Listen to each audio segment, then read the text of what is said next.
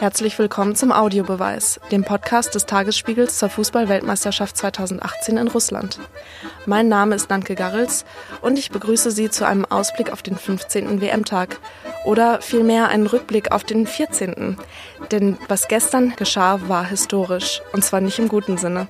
Zum ersten Mal flog Deutschland nach der Vorrunde aus einer Weltmeisterschaft und muss sich jetzt damit auseinandersetzen, wie es im deutschen Fußball weitergehen soll. Heute spreche ich mit meinem Kollegen Christian Tretbar zum Thema. Er ist der Leiter unseres Newsrooms im Tagesspiegel und selbst begeisterter Fußballfan.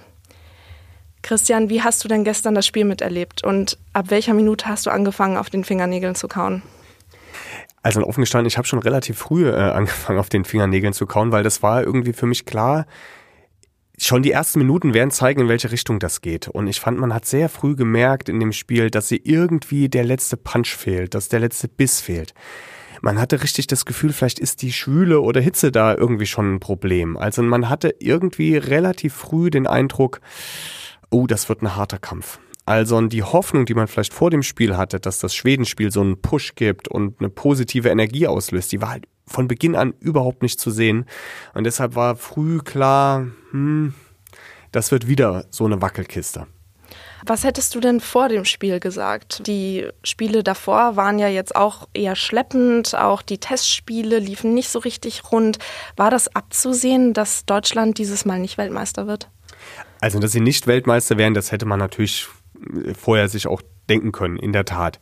Aber dass sie jetzt ausgerechnet im letzten Gruppenspiel gegen Südkorea nach so einem furiosen Finale so auftreten, das muss ich gestehen, habe ich auch nicht erwartet. Also ich habe schon gedacht, dass sie eine Reaktion zeigen, dass sie mit einer positiven Energie reingehen, aber davon war gar nichts zu sehen. Und das hat mich, muss ich gestehen, schon überrascht. Dass das jetzt wahrscheinlich kein spielerischer Leckerbissen werden würde, war irgendwie auch klar. Aber die, die Art und Weise, wie die Mannschaft aufgetreten ist, die fand ich schon sehr überraschend. Und woran lag es deiner Meinung nach? Es ist ja jetzt viel darüber geredet worden, ob es äußere Faktoren waren, der ganze Wirbel auch um ähm, Özil und Günduan, ob es daran liegt, dass die Mannschaft einfach gesättigt ist, dass Löw vielleicht auch schon zu lange auf seinem Stuhl sitzt. Was meinst du, woran lag's? Hm. Also ich glaube, es wird nicht diesen einen Faktor geben, sondern es ist eine unwahrscheinliche Summe an sehr vielen Einzelfaktoren, aus denen, glaube ich, auch keiner so richtig heraussticht, außer vielleicht tatsächlich so psychologische Faktoren. Also in der Tat, glaube ich, hat bei vielen, vor allem bei den Älteren, eine Rolle gespielt, eine gewisse Sattheit, Müdigkeit. Also das ist natürlich, das Problem haben ganz viele andere Mannschaften auch, dass sie mit Spielern spielen, die eine lange Saison mit äh, Liga, mit Pokal, vor allem auch mit langen Champions League Einsätzen haben, die ja nicht nur körperlich belastend sind, sondern natürlich auch eine mentale Belastung sind. Und ich hatte das Gefühl, dass es viele der Spieler, die das für die das bei uns zutrifft, dass die den Schalter nicht richtig umlegen konnten. Das hat, glaube ich, eine große Rolle gespielt. Dann hat, glaube ich, eine Rolle gespielt, dass so die Typenmischung nicht wirklich gestimmt hat. Also ich will nicht in das Lied einstimmen, dass es uns sozusagen am Aggressive Leader gefehlt hat. Das meine ich nicht, sondern ich glaube, wir hatten zu viele gleiche Typen in der Mannschaft und Natürlich spielt Körpersprache eine totale Rolle und ich finde, wir hatten zu viele Spieler mit letztlich einer ähnlichen Körpersprache auf dem Platz und interessanterweise sogar neben Platz. Es gab die Szene, wo Müller und ich glaube Gomez bei äh, beim ZDF-Reporter Boris Büchler über die Schulter geschaut haben und das Ergebnis aus äh, dem Schweden aus dem Parallelspiel mitgekriegt haben. Und da war keiner, der dann so nochmal die Faust los, Männer, kommt auf, wir versuchen es jetzt nochmal, sondern es war eher so, oh, oh no, auch das noch. Also es hat sich quasi von außen so eine Unsicherheit auch auf den Platz übertragen und es war sozusagen da kein, kein Aufbäumen zu sehen. Und das finde ich ist schon sehr bezeichnend. Ja, und dann muss man sagen, dann sind natürlich klar fußballerische Faktoren, die eine große Rolle spielen. Logisch. Wir haben sehr viel über die Abwehr gesprochen, die in den ersten Spielen das Problem war. Gestern hat man die zweite große Problemstelle gesehen, das ist das Offensivspiel. Also uns fehlte es natürlich da an Kaltschnäuzigkeit, an Konsequenz. Ja, auch natürlich, da merkt man ne, sozusagen der Typus Klose, der ein zuverlässiger äh, Torgarant der Nationalmannschaft war. Das war Müller auch. Der war halt außer Diensten jetzt irgendwie und ähm, da hat man gemerkt, es war nicht nur ein defensives Problem, was wir bei dieser WM hatten, sondern auch ein sehr massives Offensivproblem. Was für eine Rolle haben die vielen Wechsel gespielt, die Löw vorgenommen hat? Er hat insgesamt mit 20 Spielern gespielt. Das ist sehr viel. Und gerade wenn man jetzt aus so einer psychologischen Sicht wieder diesen Slogan die Mannschaft im Kopf hat, gab es überhaupt eine Mannschaft oder war das einfach ein zusammengewürfelter Haufen, um es mal überspitzt zu sagen? Hm. Ich glaube, es war eher der zusammengewürfelte Haufen. Ich glaube, was Löw äh, gemacht, also versetzen wir uns in die Lage, hätte es nicht getan, würden wir jetzt hier stehen und sagen, warum hat er nicht gewechselt? Warum hat er den und den spielen lassen? Aber ich glaube, er hat das einfach zu spät erkannt. Also es ist, ich finde es richtig, dass er versucht hat, sozusagen durchzuwechseln. Nur er hat es zu spät gemacht. Also das hat viel auch mit der Nominierung zu tun. Also ich glaube, er hätte viel, viel früher in diesem Stadium den Mut beweisen müssen, sich von arrivierten Spielern vielleicht nicht so massiv zu trennen, aber ihre Rolle in Frage zu stellen. Also Stichwort Özil, Gündogan, Stichwort auch Thomas Müller, Stichwort Semi Khedira. Das sind alles ähm, Spieler, die ähm, ja natürlich ihren Zenit ganz natürlicher Art auf eine ganz natürliche Art und Weise halt überschritten haben. Und wahrscheinlich wäre es gut gewesen für ihn, dass er aus dem Confed-Team, äh, Confed Cup-Team vom letzten Jahr einfach viel mehr Spieler mitgenommen hätte. Ich rede da gar nicht so sehr jetzt nur über Sané, aber es gäbe da auch noch ein paar andere, letztlich aus dem Typus wie Wagner. Vielleicht hätte der auch dem, dem Spiel nochmal gut getan. Ähm, das wäre, glaube ich, gut für die Mischung gewesen und auch für sozusagen das Aufbrechen von Strukturen. Also diese WM eher zu nutzen, zu sagen, ich mache hier einen ganz bewussten Umbruch und bin gar nicht so sehr in Richtung Titelverteidigung unterwegs, sondern in Richtung Generationenwechsel. Das wäre vielleicht die bessere Botschaft auch gewesen, als wir holen das Ding nochmal. Stichwort Generationenwechsel, was bedeutet das jetzt für Löw? Der hat gestern Abend gesagt, dass er die Verantwortung auf sich nimmt, dass er aber, was die Trainerfrage angeht, also was seinen Posten betrifft, erstmal eine Nacht drüber schlafen möchte. Typisch für Löw auch, der ein sehr bedachter, reflektierter Mensch ist. Aber was ist denn jetzt eigentlich nach diesem schamvollen Aus noch realistisch für ihn? Mhm. Schwer zu sagen, ehrlich gesagt, weil also die Gesetze des Fußballs sind eigentlich so, dass er zurücktreten muss, also dass entweder der Druck sehr, sehr hoch wird ähm, oder aber, dass er von sich aus diesem Druck sich gar nicht mehr aussetzen will und sagen will, danke, das war's.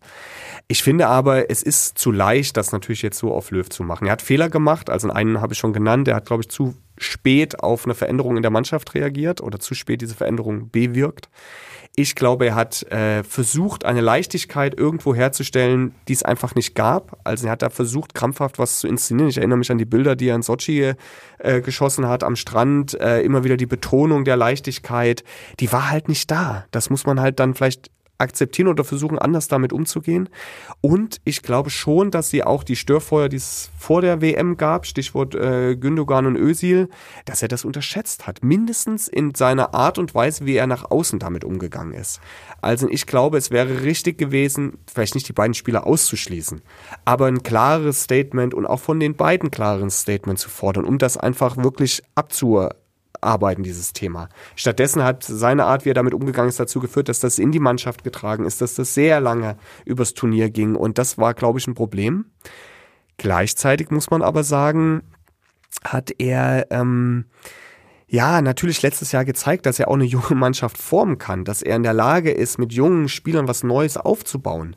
Und da muss man sich fragen, was käme denn eigentlich nach Löw? Also Spieler wie Lahm oder Klose, die sozusagen so alte Arrivierte sind, die vielleicht in die Fußstapfen treten könnten, die sind noch nicht so weit.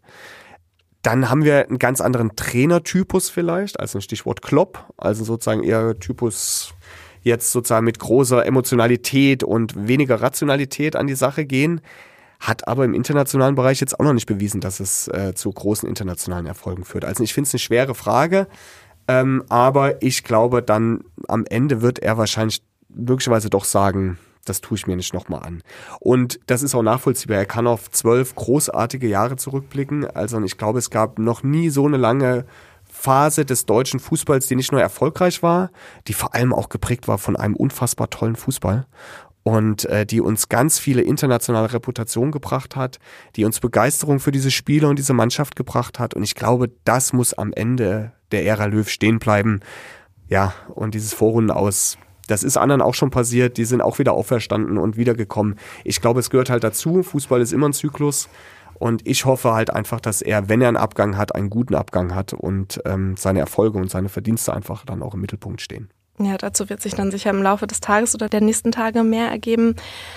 Du sprachst gerade die Begeisterung für den Fußball an, die vor allem seit 2006 ganz, ganz groß geworden ist, hier auch über das Spielfeld hinaus. Es ist wieder okay, Flaggen aufzuhängen. Es werden überall WM-Produkte mit den Deutschlandfarben verkauft.